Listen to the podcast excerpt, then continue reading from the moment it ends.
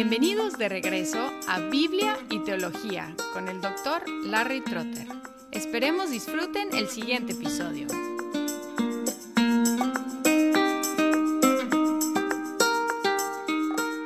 Después de su digresión hablando otra vez de los falsos maestros en Galacia, Pablo regresa al tema de esta sección que es la libertad. En el versículo 1 de capítulo 5 de Gálatas dijo, para libertad fue que Cristo nos hizo libres. Y luego en el 13 regresa al tema de la libertad, diciendo, porque vosotros, hermanos, a libertad fuisteis llamados, solo que no uséis la libertad como pretexto para la carne, sino servíos por amor los unos a los otros. Porque toda la ley en una palabra se cumple en este precepto amarás a tu prójimo como a ti mismo. Pero si os mordéis y os devoráis unos a otros, tened cuidado no sea que os consumáis unos a otros. En cuanto a esta idea de la libertad, hay un peligro constante de que la gente abusará de su libertad, convirtiéndola en un pretexto para seguir complaciendo su carne, es decir, una licencia para seguir pecando. Ya hemos visto que la evidencia de la fe es el amor en el versículo 6, porque en Cristo Jesús ni la circuncisión ni la incircuncisión significa nada, sino la fe que obra por amor. Ahora tenemos una descripción práctica de lo que es el amor.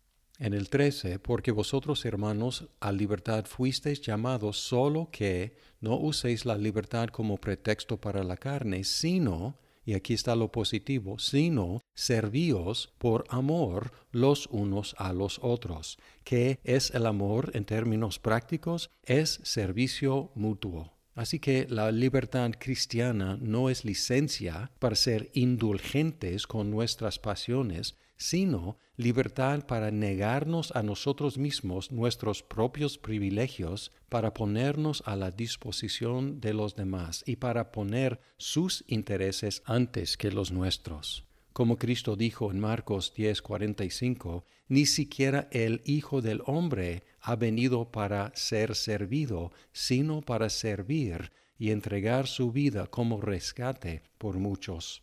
También aprendemos aquí que el amor cumple la ley. El versículo 14, porque toda la ley en una palabra se cumple en este precepto, amarás a tu prójimo como a ti mismo. Y esta cita viene de Levítico 19, 18.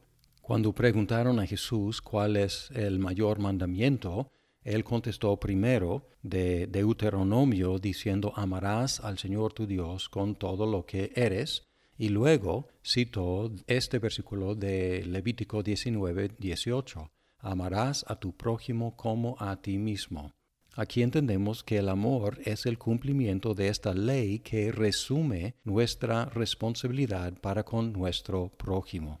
En una forma más extensa en Romanos 13, empezando en el versículo 8, Pablo dice, no debáis a nadie nada, sino el amaros unos a otros porque el que ama a su prójimo ha cumplido la ley, porque esto no cometerás adulterio, no matarás, no hurtarás, no codiciarás, y cualquier otro mandamiento en estas palabras se resume, amarás a tu prójimo como a ti mismo. El amor no hace mal al prójimo, por tanto, el amor es el cumplimiento de la ley. Ahora tenemos el argumento completo de Gálatas. 1. No podemos estar bien, es decir, justificados delante de Dios por medio de cumplir la ley. 2. Podemos estar justificados delante de Dios solamente por medio de la fe en Jesucristo. 3. La fe se muestra en el amor. Y 4. El amor cumple los requisitos de la ley. Y si quieres actividades concretas para cumplir con este mandamiento de amor, puedes pensar en todas las cosas que haces para cuidarte a ti mismo, porque el mandamiento es muy extenso. Ya te amas a ti mismo, ya te cuidas a ti mismo. Todo lo que haces para ti mismo, haz esto también para tu prójimo. Y luego en el 15 tenemos un ejemplo que es lo opuesto del amor. Es morder y devorarnos unos a otros. Pero si os mordéis y os devoráis unos a otros, tened cuidado, no sea que os consumáis unos a otros. Y aquí tenemos algo muy irónico. Los que se enfocan en cumplir la ley no solamente no terminan cumpliendo la ley, sino también terminan siendo crueles los unos con los otros, porque su sistema religioso tiene que ver con el cumplimiento personal. Y este sistema resulta en orgullo, en envidia, en competencia malsana y, por lo tanto, termina en maltratarnos los unos a los otros. En contraste, los que se enfocan en Cristo están libres para amar a los demás y este amor cumple el propósito de la ley. Así que Pablo no está diciendo olvídense del cumplir la ley, al contrario, él quiere que cumplamos la ley, pero sabe que solamente por medio de la fe en Cristo podemos amar y así cumplir la ley. Entonces no debemos empezar con la cuestión de cumplir la ley. Tenemos que empezar con la cuestión de que no hemos cumplido la ley que Cristo ha cumplido la ley, que Cristo ha muerto y resucitado, y por medio de la fe en Él podemos tener justicia delante de Dios, la justicia de Cristo, regalada a nosotros. Y ahora esta fe se evidencia en forma práctica en el amor, y este amor cumple la ley. Cuando reflexiono en el crecimiento de la iglesia en México y cuando pienso en cómo va a crecer la iglesia ahora que estoy en Florida, empezando una nueva iglesia, puedo identificar tres elementos que contribuyen al crecimiento de la iglesia. El primero es el testimonio espontáneo de los cristianos compartiendo el Evangelio con los que están en sus círculos. El segundo elemento es la instrucción bíblica la predicación bíblica y el tercer elemento son las relaciones de amor que son visibles en la iglesia cristiana. Podemos concebir de estos tres elementos así.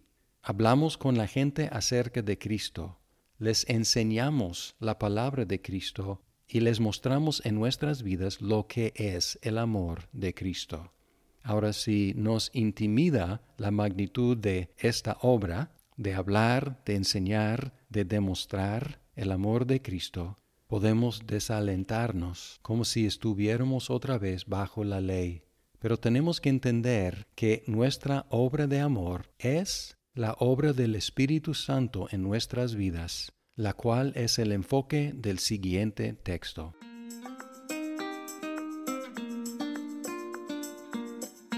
Muchas gracias por escuchar este episodio. Si estás disfrutando Biblia y teología, por favor compártelo con tus amigos. Hasta pronto.